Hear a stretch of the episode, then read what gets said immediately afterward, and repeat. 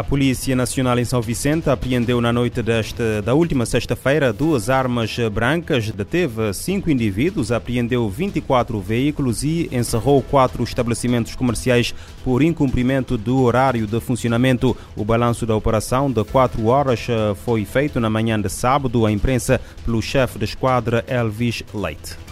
Obtivemos eh, 214 pessoas abordadas eh, na via pública, das quais 97, 97 foram revistadas, 5 conduzidas para as unidades policiais para condução para identificação. Tivemos duas armas apreendidas, armas brancas, facas. No que tange à fiscalização rodoviária, tivemos um total de 227 veículos fiscalizados, dos quais um pertencente ao Estado, 24 de aluguer, 176 particular e um total de 26 motociclos fiscalizados.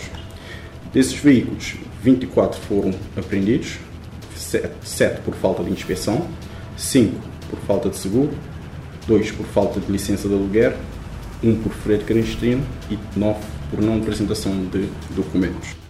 Foi aplicada uma coima no valor de 20 mil escudos por frete clandestino. No que diz respeito à fiscalização comercial, a PN anuncia a fiscalização de 30 espaços comerciais, sendo que quatro foram encerrados por incumprimento do horário de funcionamento. Foram efetuadas cinco detenções, dentre as quais três por condução sem habilitação legal e dois por, por condução sob influência do álcool. Uh, os resultados são positivos e demonstram aquilo que tem sido o trabalho que este comando tem adotado para dar combate uh, às ocorrências criminais que têm acontecido e com isso garantindo o bem-estar e a tranquilidade e a segurança, a segurança das pessoas.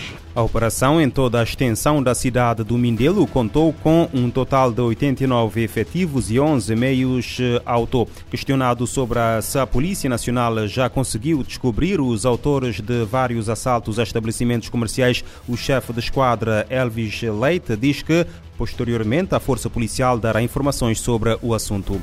Mais de mil pessoas morreram e mais de 11.700 ficaram feridas no Sudão, dois meses após a eclosão da violência. Os dados são das Nações Unidas. A prestação de cuidados de saúde torna-se cada vez mais difícil. O país tem pelo menos 20% dos estabelecimentos a funcionar em pleno. De acordo com a ONU, pacientes e profissionais de saúde receiam pela segurança e não chegam aos hospitais devido aos ataques às instalações aos bens e aos funcionários. Os dados fornecidos pelo eh, Ministério Federal da Saúde não foram verificados de forma independente pela Organização Mundial da Saúde. No entanto, eh, os combates entre o Exército e as forças de apoio rápido continuam intensos.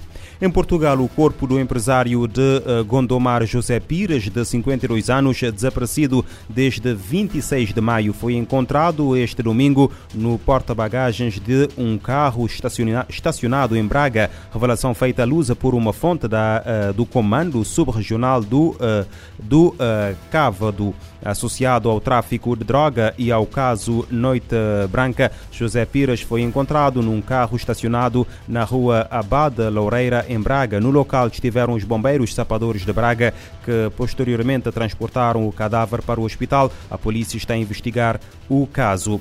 Milhões de pessoas são afetadas pela violência sexual como tática de guerra, tortura e repressão em conflitos em todo o mundo. O alerta é do secretário-geral das Nações Unidas que marca hoje o Dia Internacional para a Eliminação da Violência Sexual em Conflito. António Guterres ressalta a gravidade dos crimes de ódio baseados no género.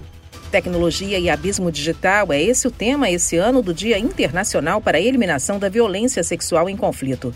Com acesso à tecnologia, é possível alertar as pessoas para os perigos e informar onde estão os locais de proteção e apoio, além de documentar os abusos e violações, que é o primeiro passo para a prestação de contas. Ao mesmo tempo, a tecnologia também pode ajudar a perpetuar a violência, prejudicar sobreviventes e inflamar o ódio. Para o secretário-geral da ONU, é preciso assegurar que o espaço digital vai funcionar como um apoio aos esforços para prevenir esses crimes. Uma das observações de Antônio Guterres é que os delitos cometidos na internet sejam punidos. Em todo o mundo, milhões de pessoas são afetadas pela violência sexual, como tática de guerra, tortura e repressão em conflitos. Apesar de ações internacionais para combater esses crimes, eles continuam ocorrendo e muitos responsáveis jamais são levados à justiça. Antônio Guterres ressalta a gravidade dos crimes de ódio baseados em gênero. O assédio sexual e o discurso de ódio baseado no sexo da vítima aumentaram no espaço digital. Ainda que o uso da tecnologia da informação tenha ajudado a dar mais autonomia às mulheres e às meninas e outros grupos, a sua utilização também facilitou a propagação da violência. A falta de acesso a tecnologias seguras para meninas e mulheres continua sendo um desafio em muitos países. Da ONU News em Nova York, Mônica Gray. António Guterres pede a duplicação de esforços para prevenir atrocidades e levar os responsáveis à justiça.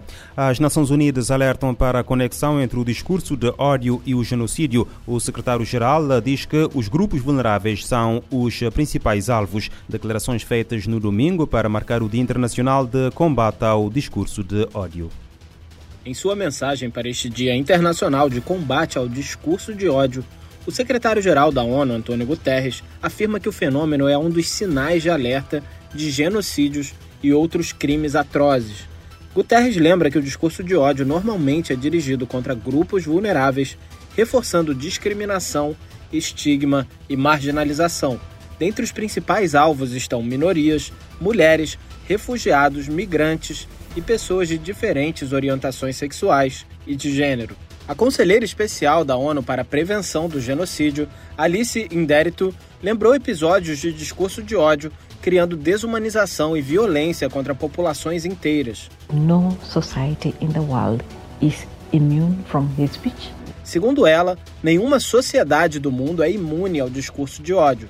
Indérito mencionou os refugiados Rohingya que sofreram décadas de tortura, deslocamento e desumanização em Myanmar, antes de fugirem para o país vizinho, Bangladesh.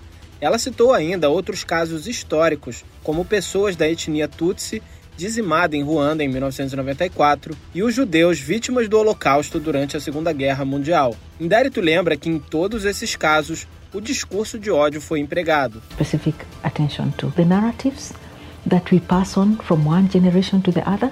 Para a conselheira da ONU, é necessário prestar atenção específica às narrativas que passamos de uma geração para outra. Indérito afirma que, através da educação, da informação e da empatia, é possível romper o ciclo de transmissão do ódio. Da ONU News em Nova York, Felipe de Carvalho. Guterres destaca o discurso de ódio como um fenômeno tóxico e destrutivo.